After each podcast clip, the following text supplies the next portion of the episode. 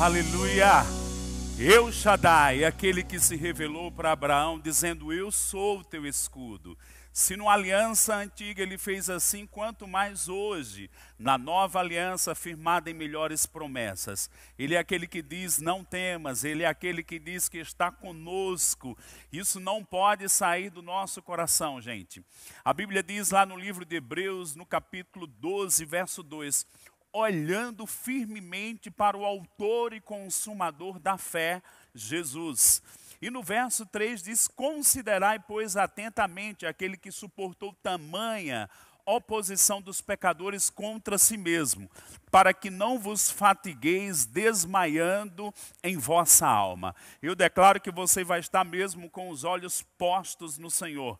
Eu declaro que você vai ficar apegado ao Senhor, como bem diz o Salmo 91 porque a mim se apegou, eu lhe mostrarei a minha salvação. Não, você não vai desmaiar, você não vai desfalecer, você não vai adoecer. Esta é a palavra da fé que pregamos. Estamos apegados com Deus e com Sua palavra. Eu tenho algo para compartilhar com você. Certamente você está com a sua Bíblia aí, ou seu smartphone, seu tablet, seja o que for. Mas eu queria que você se concentrasse agora para a gente pensar um pouco na palavra e deixar isso tomar o nosso coração. A Bíblia diz que em Atos capítulo 3, abre lá comigo, Atos capítulo 3, 19, 20 e 21. Era o momento em que tinha acabado de acontecer um milagre, Pedro, os discípulos, olharam para aquele homem e disseram: Não temos prata nem ouro, mas o que temos, isto te damos. E falou para aquele coxo: Levanta-te e anda. E um grande milagre aconteceu. Foi naquele contexto que Pedro declarou essas palavras para os judeus lá em Jerusalém. E ele falou coisas que são dignas de nós atentarmos para o que está escrito aqui. Diz assim o verso 19. Arrependei-vos, pois, e convertei-vos para serem cancelados os vossos pecados, a fim de que da presença do Senhor venham tempos de refrigério e que ele envie o Cristo, que já vos foi designado, Jesus, o qual é necessário que o céu receba até os tempos da restauração de todas as coisas, de que Deus falou por boca dos seus santos profetas desde a antiguidade. Bem, estamos aí no livro de Atos, o livro que fala do nascimento da igreja, Jesus havia falado daquilo que haveria de acontecer, um novo povo seria levantado, os que criam os seus discípulos. A Bíblia é muito clara quando fala do, dos últimos dias no livro de Hebreus. Deus falou nos dias antigos, mas nos últimos dias tem nos falado pelo seu Filho. Ele tem falado para a sua igreja.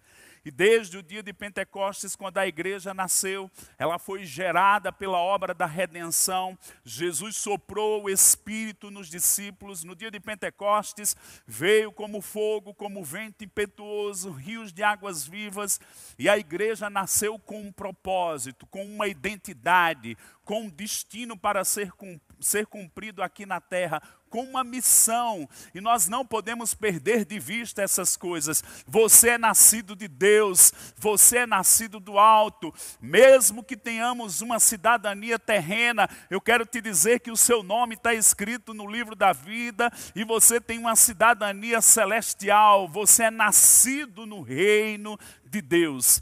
Por isso, Pedro estava tão possuído da consciência das coisas do alto, de cima, e ele disse: Não tenho prata nem ouro.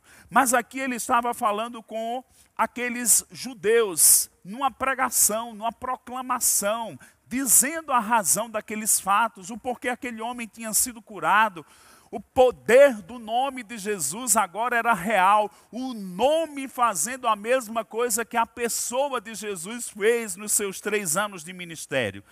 E quando Pedro disse isso, no verso 20, a fim de que da presença do Senhor venham tempos de refrigério, ele estava considerando que Jesus, como diz Atos 1,11, subiu e assentou-se à direita de Deus. Eu quero te dizer: o nosso Senhor não está morto, o nosso cabeça não está como uma estátua paralisada, ele está vivo. Ele é aquele que, quem quiser que clame o nome dele, ele vai dar vida. E ele é aquele que nos sustenta. E Pedro diz que vão vir tempos de refrigério da presença do Senhor até aquele dia que ele vai enviar o Cristo novamente. A Bíblia fala que Jesus subiu e voltará. Estamos numa grande expectativa da vinda do Senhor. Mas é curioso também no verso 21 que diz: O qual é necessário que o céu receba até o tempo de restauração de todas as coisas. Não sei se você já parou para isso, mas o nosso Deus é um Deus de restauração. Deus criou o homem, criou tudo perfeito. O pecado entrou, destruiu, e quantas consequências desde aquela queda. Mas vai chegar um momento que haverá restauração de todas as coisas. Mas olha que curioso, Deus sendo um Deus de restauração, ele também aponta essa restauração em tempos antecipados.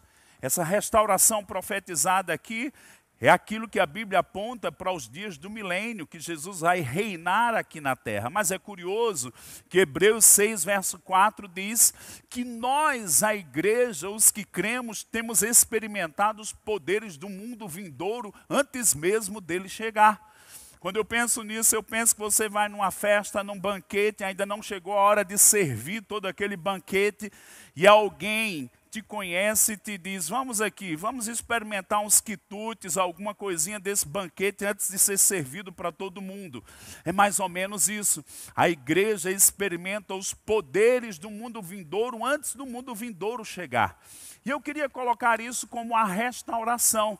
Jesus restaurou pessoas, o Evangelho restaurou nações. A Bíblia diz em Isaías 61 que o Senhor vai restaurar os lugares assolados. Sabe de uma coisa? O nosso Deus é um Deus de restauração.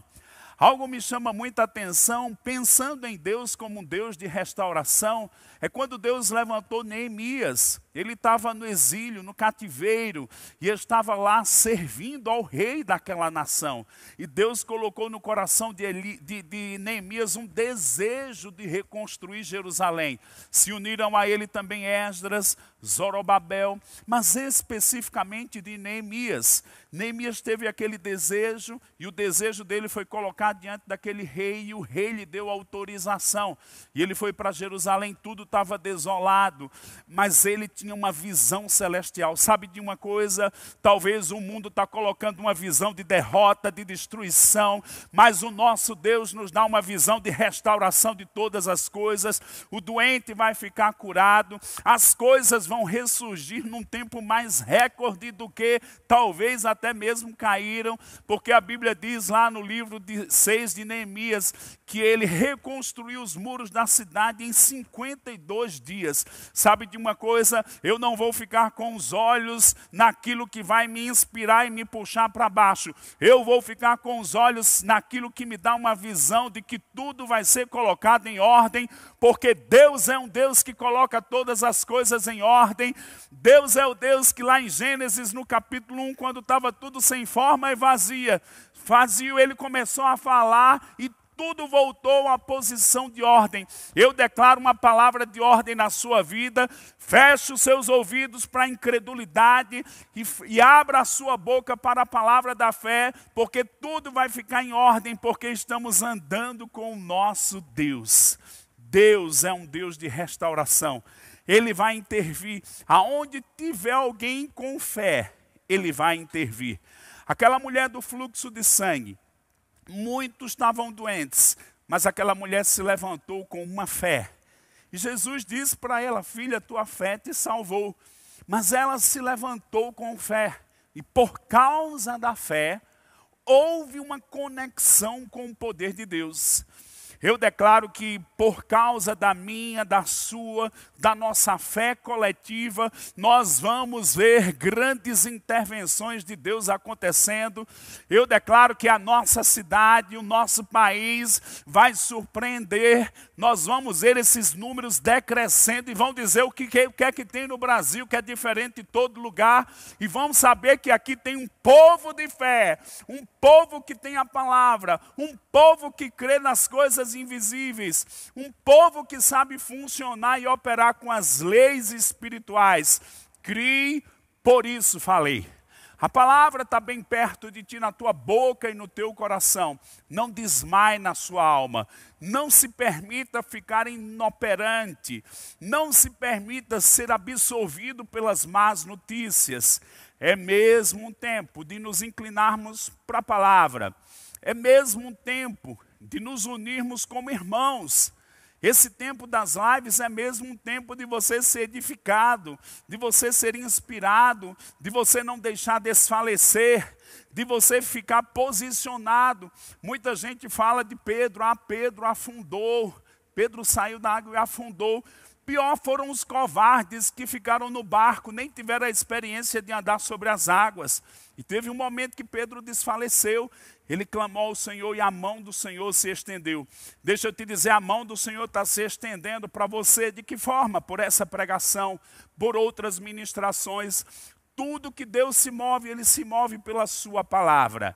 E eu creio que você está sendo erguido para um lugar onde sua fé vai ficar andando sobre as águas, onde você não vai permitir que a intimidação te toque, mas um espírito da fé vai te manter conectado com as coisas de Deus. Sabe, irmãos, eu estava olhando aqui, eu estou vendo já um culto aqui tão intenso com tanta celebração, você que tinha as pernas paradas, você vai dançar selvagemente. Vão dizer, isso é aquele irmão? É.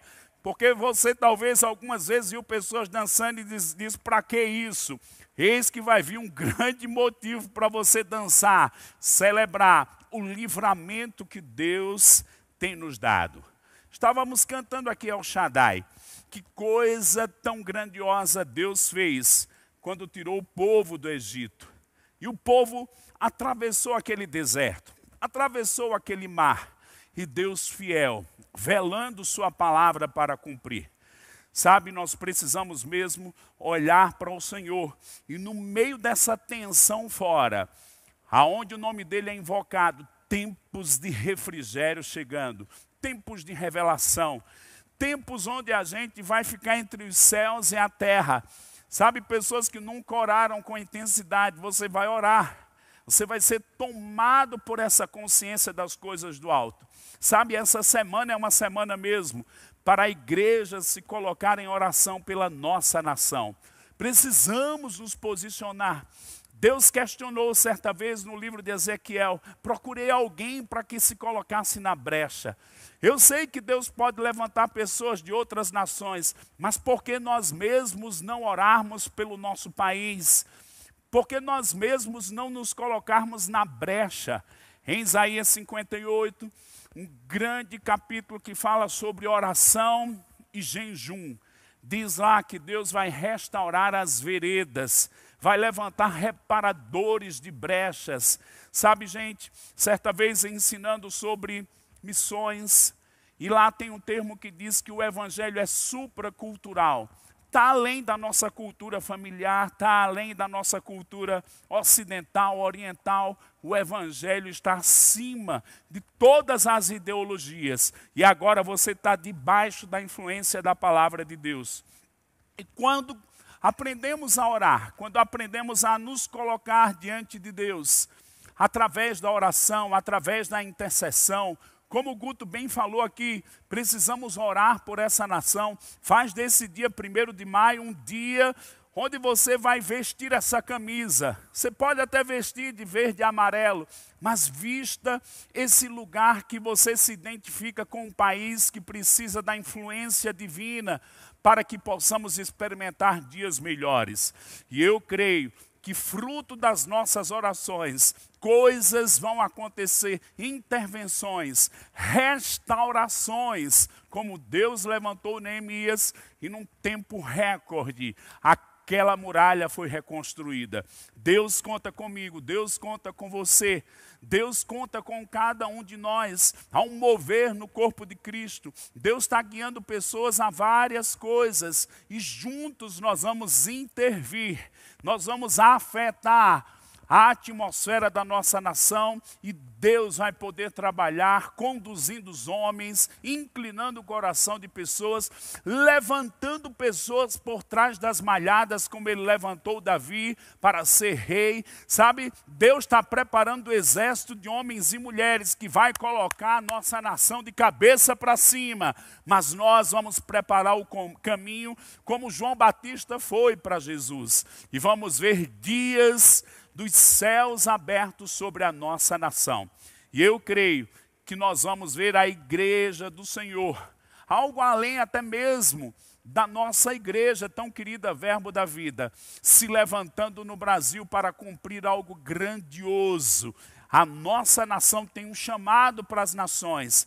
E eu creio que nós vamos ficar mais ousados, nós vamos ficar mais intensos. Vai vir, como aconteceu em Atos 4, uma, um terremoto do poder do Espírito Santo, onde vamos agir com mais intrepidez, com mais influência do alto, com mais poder para demonstrar esse evangelho que é salvação, que é vida, que tem um poder de ressurreição.